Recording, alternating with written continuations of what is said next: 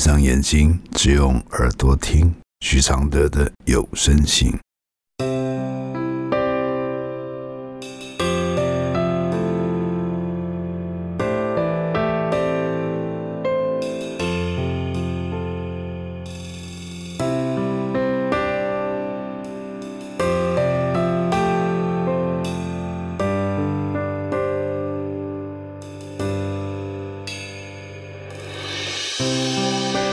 解开死结，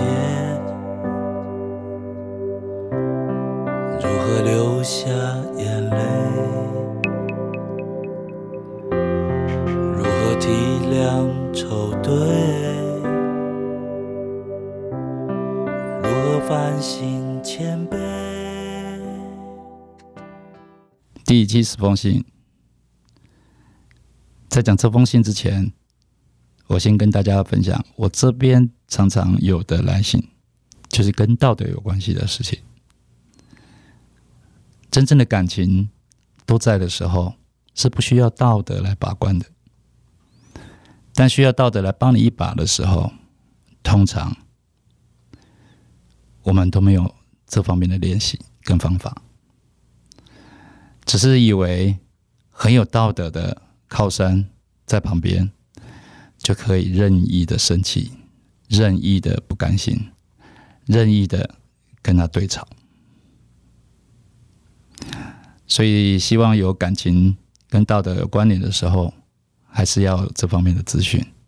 好，我们来念这封信。来信，请问老师，感情里不讲伦理道德了吗？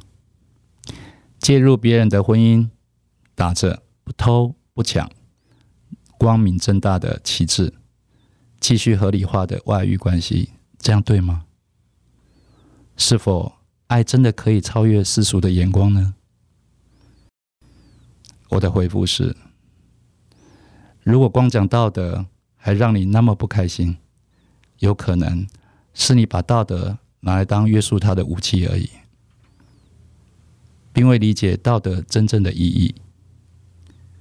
真正有理解。的道德会让你舒服地放下外遇的他，因为你会赶紧离开不道德的他。离不开的都是不肯离开时才想起拿道德来抱怨的。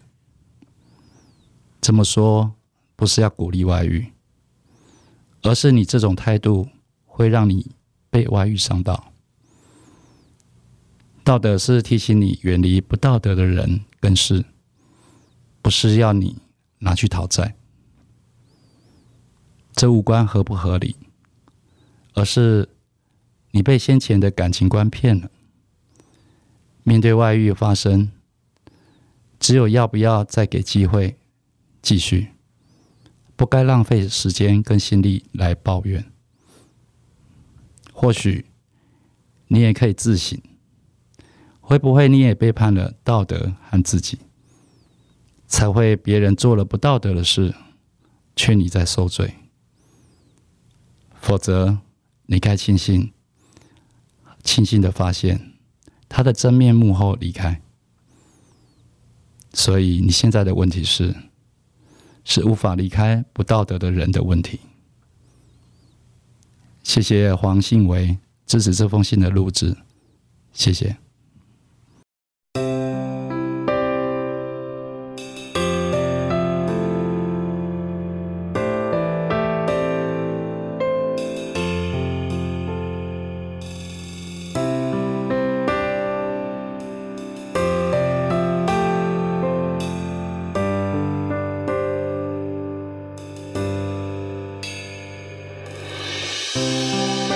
如何解开死结，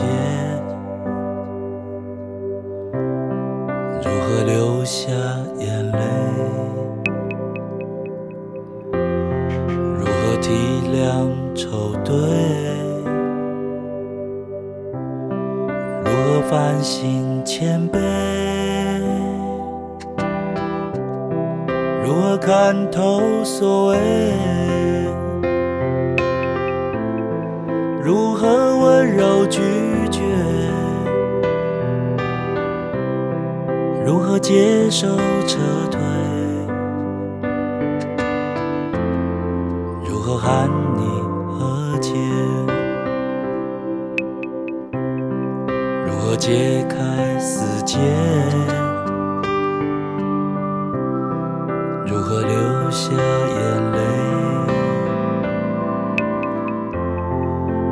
如何体谅愁对？如何反省谦卑？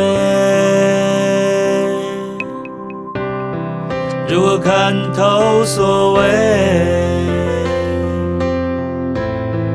如何温柔拒绝？如何接受撤退？寒